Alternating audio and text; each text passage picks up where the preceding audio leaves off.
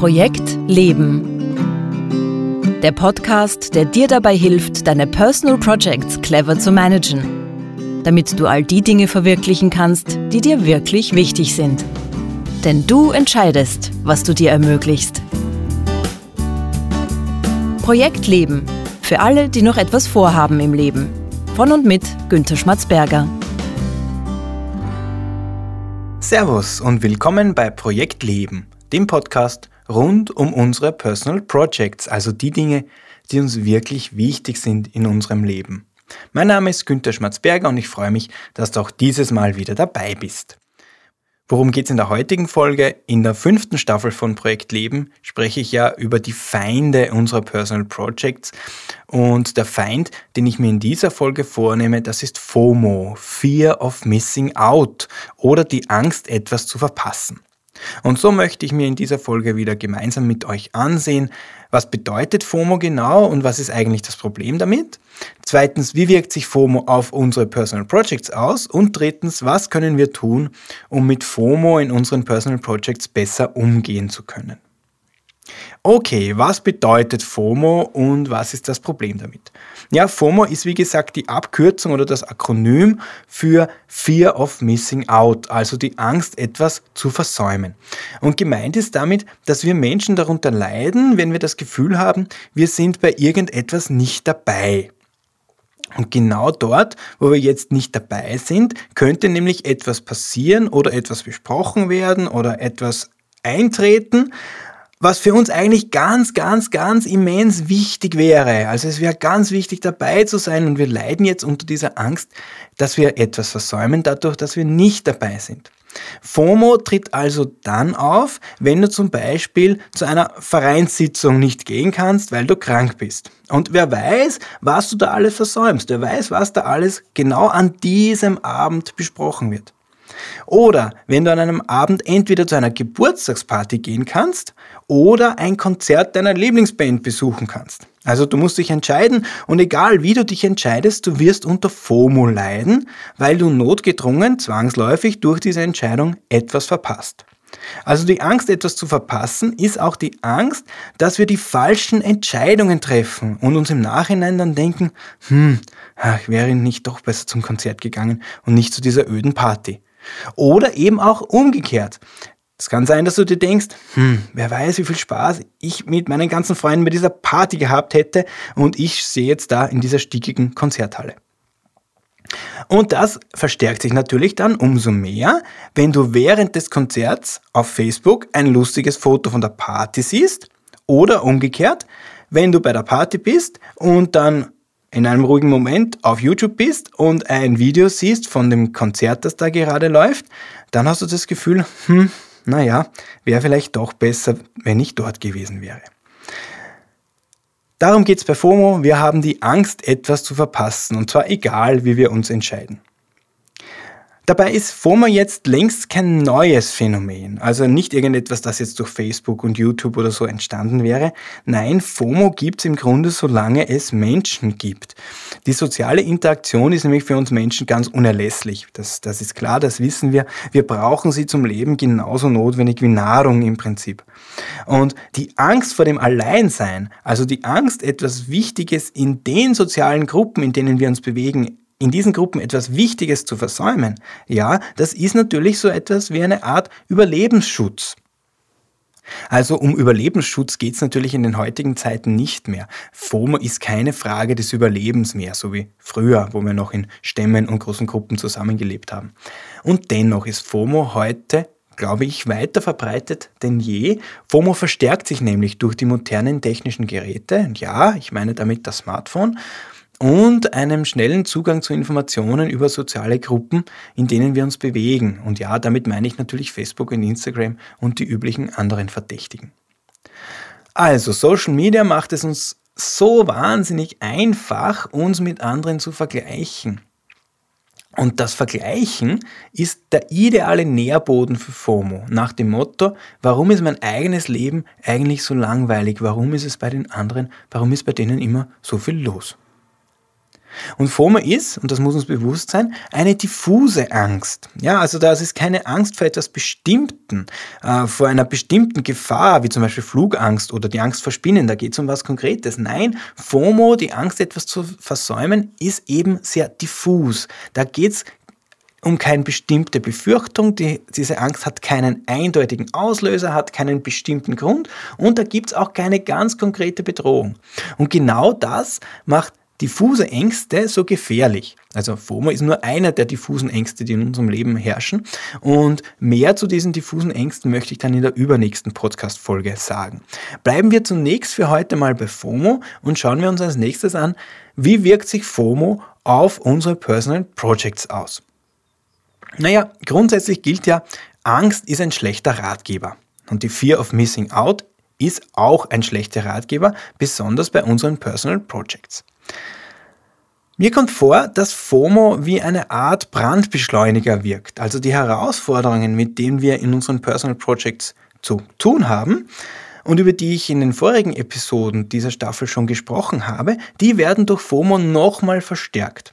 Und was ich damit meine, möchte ich euch jetzt an drei Beispielen zeigen. Das erste Beispiel.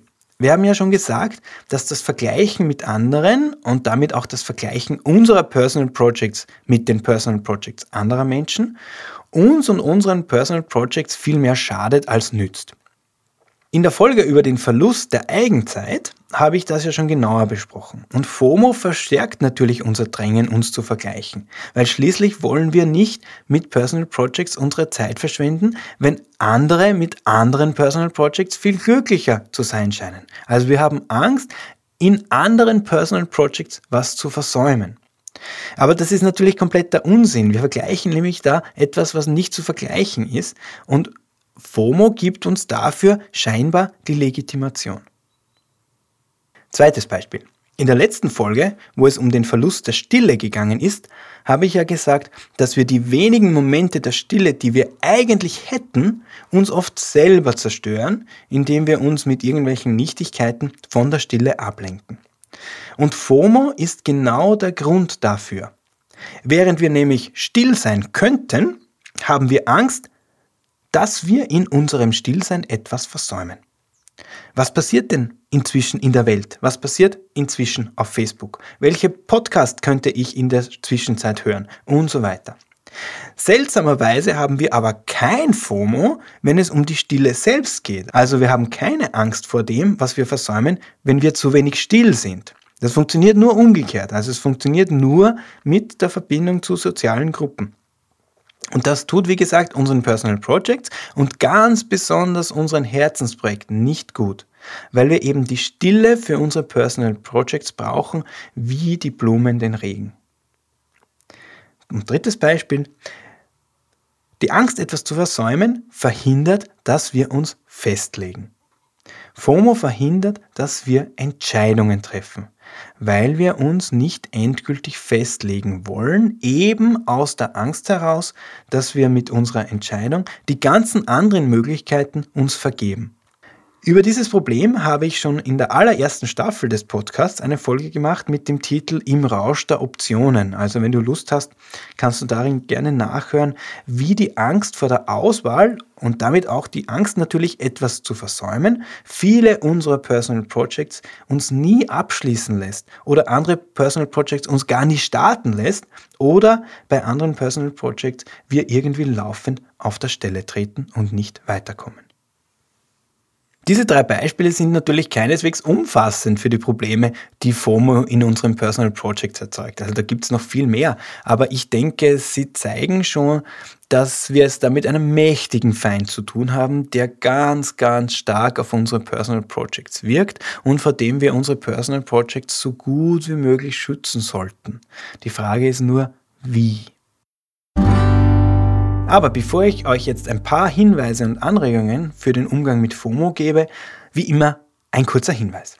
Wenn du eine Frage zu diesem Thema hast oder überhaupt zu Personal Projects, wenn du Ideen oder Anregungen zum Podcast hast, dann schreib mir bitte. Schreib mir bitte an post.projekt-leben.jetzt.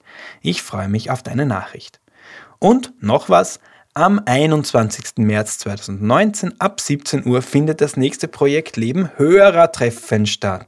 Ja, wieder in Wien, wieder im Point of Sale im vierten Bezirk und wie immer ganz informell, ganz zwanglos, einfach ein gemütliches Plaudern und Kennenlernen oder Wiedersehen.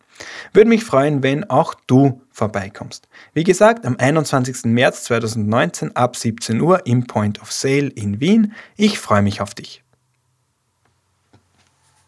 So, jetzt aber die Frage, was können wir tun, um mit FOMO in unseren Personal Projects besser umgehen zu können?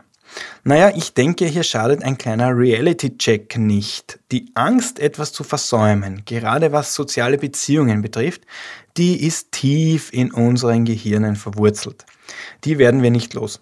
Also keine Chance, dass wir die jemals abstellen können. Ich bin mir nicht mal sicher, ob irgendwelche Zen-Mönche, die in irgendwelchen abgeschiedenen Klöstern leben und den ganzen Tag nur meditieren, ob nicht auch diese Zen-Mönche nicht immer wieder mal FOMO haben und sich denken, ah, meine Güte, das Leben hier ist schon ziemlich langweilig, ich hätte vielleicht doch besser in meinem Dorf bei meiner Familie bleiben sollen.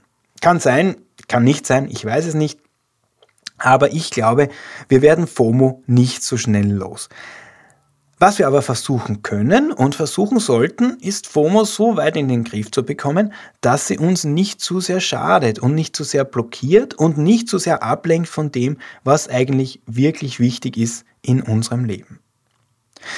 Und wenn ich schon beim Expectation Management bin, dann möchte ich gleich noch was erwähnen, nämlich etwas, das ich für völligen Quatsch halte, nämlich das angebliche Gegenteil von FOMO, das nennt sich JOMO. The Joy of Missing Out, also die Freude daran, etwas zu versäumen. Das ist die Idee, dass man es doch genießen kann und genießen sollte, zu wissen, dass man in seinem Leben einige Dinge, vielleicht die allermeisten Dinge, versäumt. Also sich nicht davor fürchten, was zu versäumen, sondern sich darüber freuen. Und das halte ich mit Verlaub für einen Riesenquatsch. Was für ein illusorischer Anspruch, dass wir Menschen uns über etwas freuen sollten, das uns entgeht. Ja, schön wär's, aber so funktioniert das nicht. So funktioniert auch das menschliche Gehirn nicht und das menschliche Belohnungssystem nicht. Wir können uns über das, was wir verpassen, nicht freuen. Wir werden darüber keine Freude empfinden, außer es ist natürlich ein Flugzeugabsturz. Wenn wir den versäumt haben, darüber freuen wir uns. Aber über alle Dinge, die allermeisten Dinge, die wir versäumen, darüber kommt keine Freude auf. JOMO, also die Joy of Missing Out, ist aus meiner Sicht also kein geeignetes Mittel gegen FOMO, sondern im Gegenteil. Das macht uns nur noch mehr Druck, weil wir glauben, dass wir uns über etwas freuen können sollten und dann, Überraschung, Überraschung, es nicht schaffen. Daher mein Vorschlag, vergessen wir JOMO, bleiben wir lieber bei FOMO, damit haben wir ohnehin genug zu tun. Na gut, also, was hilft nun gegen FOMO? Und zwar im Rahmen des Möglichen. Vier Tipps hätte ich. Oder eigentlich sind es gar keine Tipps, sondern eher Ideen, die dir vielleicht dabei helfen, weniger FOMO aufkommen zu lassen, weil du dich einfach weniger Gelegenheiten aussetzt, FOMO auftreten zu lassen. Ich komme damit immer wieder auf das zurück, was ich in der Folge über Informationsüberflutung gesagt habe. Wir müssen unsere eigenen Kuratoren sein. Wir müssen also selbst Verantwortung übernehmen für die Informationen, die wir in unser Leben lassen und was diese Informationen dann mit uns und unserem Leben tun. Und dazu gehört auch, dass wir jene Informationen, die bei uns FOMO auslösen, so weit wie möglich gar nicht in unser Leben lassen.